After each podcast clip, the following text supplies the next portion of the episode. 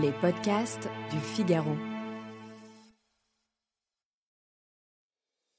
Au bout de quelques minutes, les effets du hashish commençaient à se faire sentir.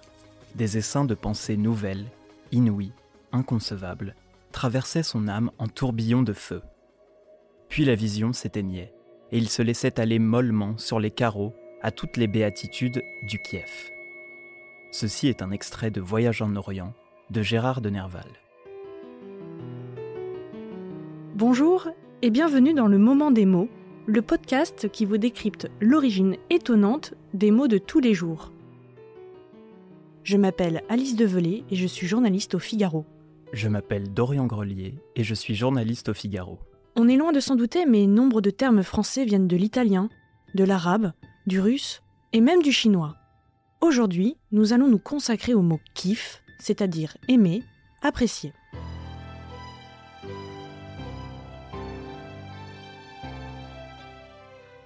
Ça va peut-être vous étonner, mais Napoléon a prononcé le mot kiff.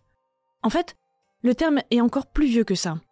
Il est attesté dès le XVIIe siècle en France sous la forme de kiff, kaif ou encore kaif. À cette époque, la littérature est essentiellement composée de récits picaresques de la Renaissance, des histoires qui permettent aux lecteurs de se plonger dans les mœurs de leur temps.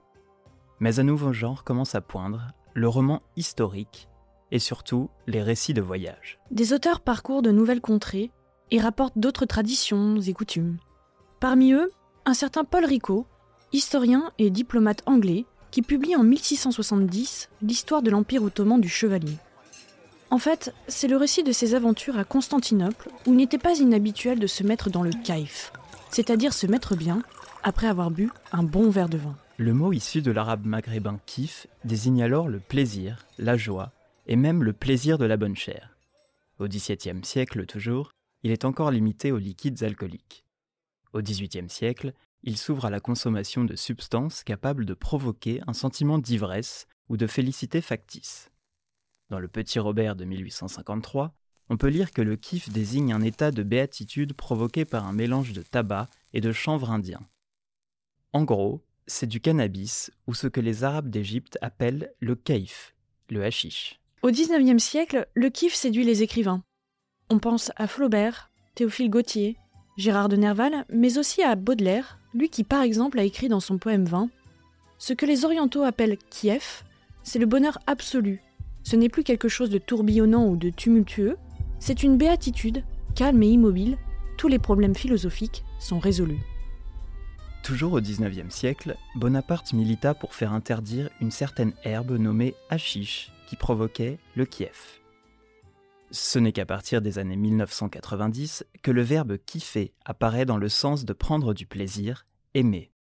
Il intègre le dictionnaire Larousse illustré 20 ans plus tard, en 2014. Vous vous en doutez, kiff n'est pas le seul mot arabe à avoir investi la langue française. Il y a aussi l'abricot, la jupe, le seum, le wesh qui vient de l'expression weshrak, comment vas-tu? Toute cette aventure a commencé en fait il y a bien longtemps. Tout d'abord avec les croisades, qui ont apporté quelques mots, mais qui n'ont pas envahi le lexique quotidien. Il y a eu ensuite les termes des savants à Cordoue, qui nous ont donné l'alchimie, l'algèbre ou le zénith. Puis il y a eu le commerce. On a ainsi pu mettre dans notre panier des aubergines, des artichauts, de l'estragon. Et la littérature a joué un grand rôle également. Nous en avons parlé mais aussi l'histoire avec la colonisation et la décolonisation. Aujourd'hui, la musique, et le rap notamment, perpétuent ce grand flux continu de mots arabes.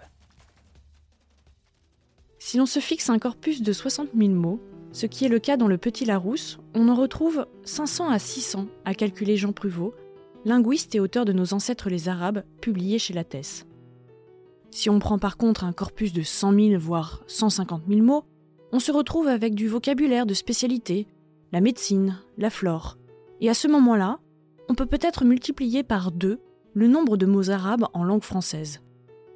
1000 ou 1200, c'est du kiff-kiff bourricot. Merci de nous avoir écoutés. Retrouvez tous nos podcasts sur lefigaro.fr ou sur vos plateformes préférées. À, bientôt.